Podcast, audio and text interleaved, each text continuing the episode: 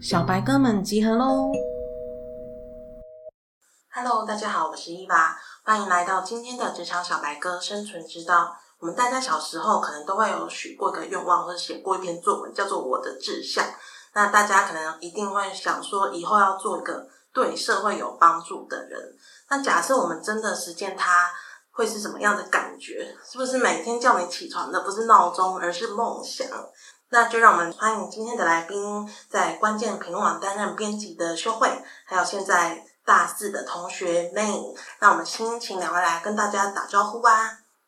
嗨，我是修慧，嗯，我现在是关键评网的记者。大家好。嗨，我是 May，我现在就读政治大学企业管理学系四年级。好，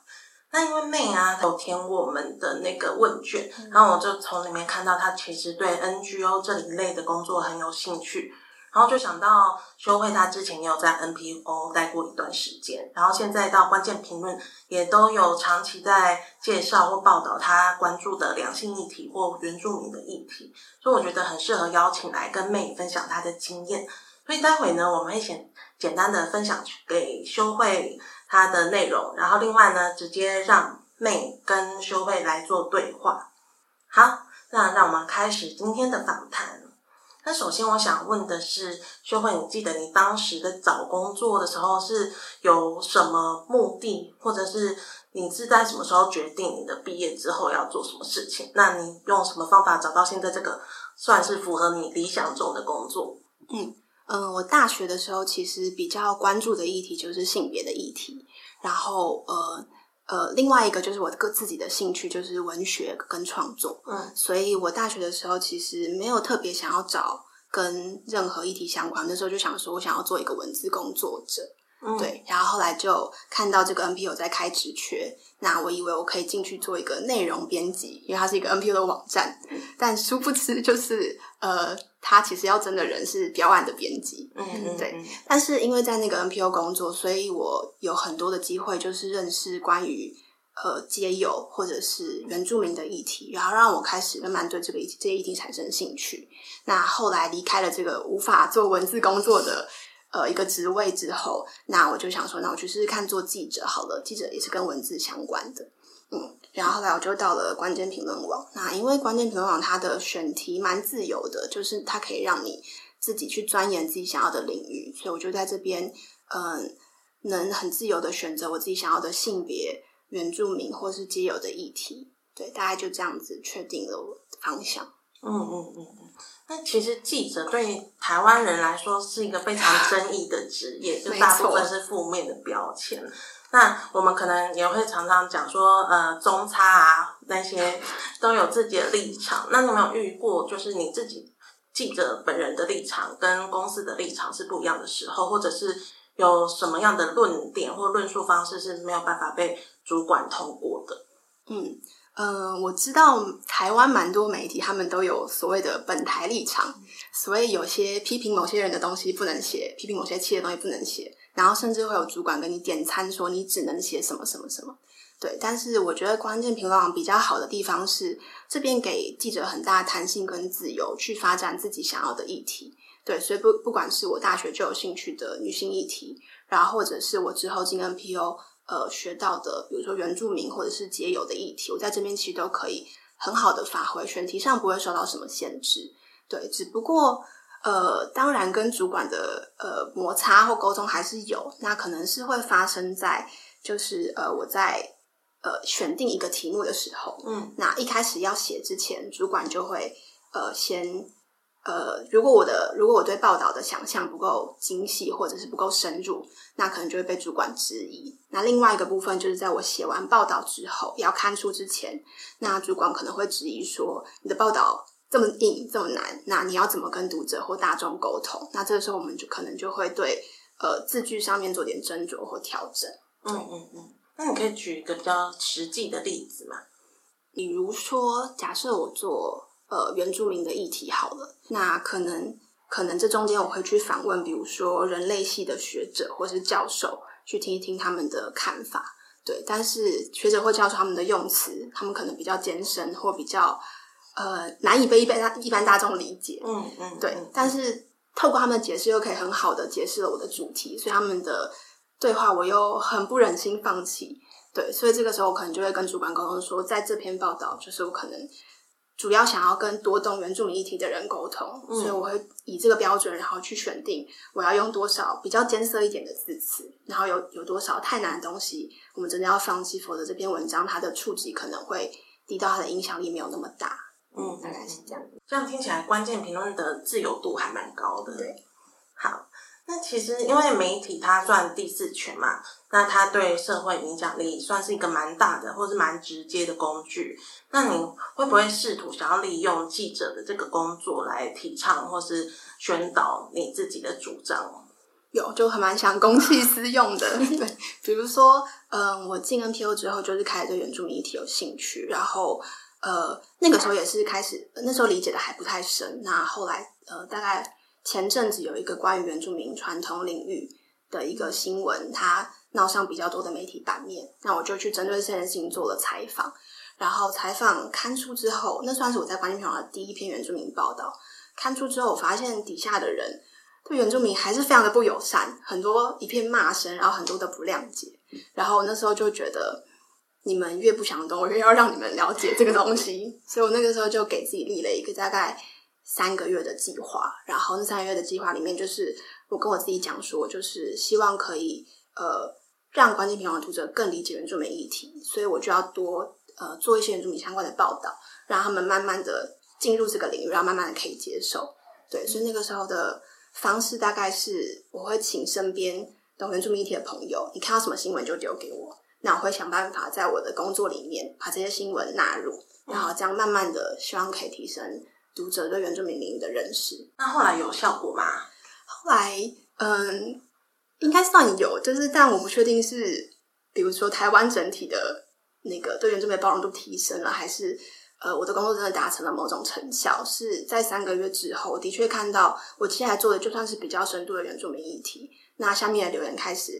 呃比较不那么多不友善的声音，然后比较多是可以。从原住民的角度去思考，这些政策里面到底有什么细节是他们不能接受的？我现在想要问一下妹，你为什么会对 NPO 相关的工作有兴趣？理解，呃，因为我现在就读的是商学院气管系，然后其实最近在毕业将近的时候，就在思考有没有除了。嗯，商学院标准路线走以外的事情跟以外的答案，然后发现自己其实对于性别议题，或是母语、客家语文化，或者是启蒙教育的议题非常有兴趣。然后我就觉得好像开启了一个不一样的世界，就也许我真的很想要做的影响力的事情是可以发挥在工作上面的。所以现在就在另寻其他的出路中。那既然如此呢，我们就把麦克风交给你跟修慧啦。好，那想问问看，社会就是可以在工作发生社会影响力这件事情是什么样的感觉呀？嗯，我觉得可以提一个，就是我最近比较有感的例子是。嗯，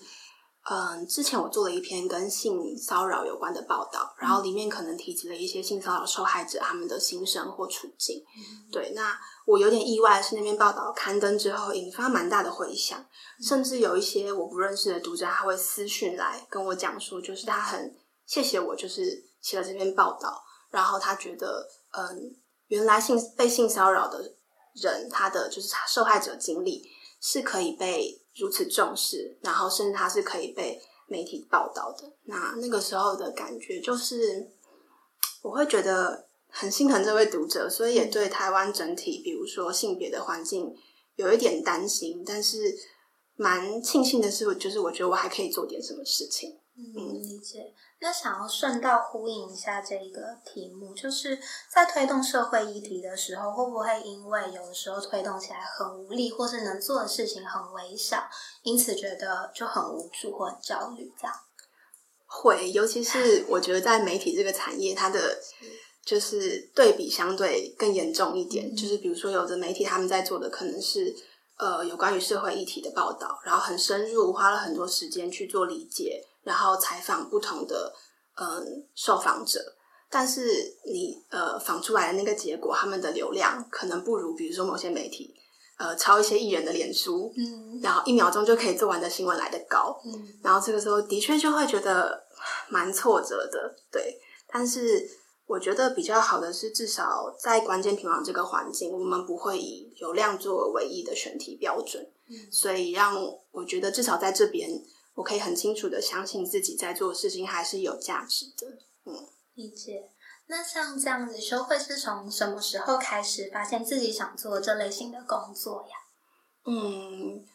主要性别方面可能就是呃，在大学的时候就一直都蛮有兴趣的。嗯对，那呃，后来进了 NPO，慢慢开始学习原住民跟街友的议题。对，然后最后到了关键，就发现，哎，原来就是本来一开始只是想找一个文字的工作，但原来在这边我可以把不不只是文字的工作，还有我对社会议题的热情跟工作结合的很好。嗯，就是在找工作过程中慢慢摸索出来的。哦，所以听起来有越做越喜欢的感觉。有有 理解。那收会之后还会想继续在关键评论网吗？还是有其他的规划？嗯，其实我之后就是不久之后会去呃回去读书，读研究所，然后主要是读文学创作相关的领域。对，但是我觉得我应该还会还是会在就是呃上课之余，还是会继续做跟性别或者是原住民相关的报道。对，那就算进了就是文学创作相关的科系，但是我觉得嗯社会影响力还是可以发挥在这些艺术创作当中。比如说，嗯，比如说我们去做一篇跟底层人物相关的报道好了，虽然理解他们的事实状况或真相很重要，但有时候你看一篇报道的冲击可能不及，比如说你看《悲惨世界》的电影嗯来的高。对，所以我觉得艺术跟文学可以发挥它影响社会的价值。嗯，那如果说会现在做时光机，回到大学毕业时候的自己，嗯你觉得会有什么话想对那时候自己说？嗯，那个时候我还蛮不相信这个社会的。我觉得社会现实，就是赚钱这件事情嗯跟兴趣或者是理想好像有点难接在一起。对，然后所以要我一直觉得在工作里面要发挥社会影响力，好像是有点难的一件事情。嗯但是你工作几年之后，你会发现，就是其实不管你，就算我今天不是做记者，或我没有在 NPO 工作，你在各行各业其实都可以发挥自己的所谓的社会影响力。呃，我觉得我可以举个小例子，嗯有点不好意思，就是我之前在呃早期的时候，我其实对于比如说保险业或者是业务，我一直有一种就是我觉得你们好庸俗哦的感觉，有点看不起这些行业，然后觉得他们就是一种赚钱的行业，跟理想无关。但直到我遇到一位就是呃打工换宿的时候遇到的朋友，他跟我说他从小志向就是做呃做保险，然后问他为什么，他就说就是他觉得可以帮客户规划适合他们的保险方式，然后人可以在他们发生就是危机的事情的时候，借由保险提供及时的帮助。他觉得这是一个他帮助人、帮助社会或贡献社会的方式。对，然后经过他的分享，我就会觉得其实。嗯，所有的工作存在在世界上，它都已经是服务人的某种需求。嗯，所以只要你可以在你的工作里面，就是对得起你自己的良心，然后全力以赴做你的自己的事情，不管在哪一个职位，都可以发挥蛮好的社会影响力。呃，想要继续追问刚刚探讨的原住民专案的那个议题啊，就是你觉得像这样少数族群的议题，要怎么样让大多数的大众也可以共感这件事情？嗯，我觉得几个方面，一个是呃写作的层次，嗯像我刚刚提到，就是比如说我在规划那个我想要让读者更认识原住民的计划的时候，那个时候我是不管深入的议题，或者是比较浅的新闻议题，我都做，所以就是读者可以在就是同一个平台上面同时接触到一些比较其他可以比较容易吸收的内容，嗯但也可以如果他有计划，也可以看到更深入的议题。嗯对，然后另外一方面就是数量的公式，就是我在短时间之内，就是呃，在我们的网站上面发了很多原住民相关的新闻，然后一有一有一点点时事，那我就做了一些报道这样子。所以，然后以最后的结果来看，的确是这样子，短时间密集的，呃，喂给他们各种原住民的新闻是有帮助的。嗯，了解，谢谢。其实呢，今天这一整集呀、我们一开始原本预想会是会是修会他从大学的时候就很知道自己想要做什么，但其实今天反而让大家更知道现实层面会是什么样子。就是你的现实可能就是为了，首先是要先找到一份工作有饭吃，所以我们就先啊，先从找到一份稳定的工作开始。可能自己也不是那么喜欢，也没有那么讨厌，但是你可以从这份工作中学到新的东西，甚至是开始去思考你想要做的事情跟你的工作有没有办法结合在一起。或者是慢慢的去尝试，看有什么方式可以让你的热情是跟你的工作，甚至是你取得财力的方式是可以结合的。那妹可以今天来帮我们做个结论吗？做个结论蛮，好啦，呃，觉得是现在。身为商学院走在标准答案的路上面，开始会觉得对资本主义的世界有点疑惑。然后今天听到了社会很多跟社会影响力相关的分享跟发展，才发现其实还是有很多人在这个领域上面努力。而且即便看到的只是一个读者的回复，或是一个小小的反馈。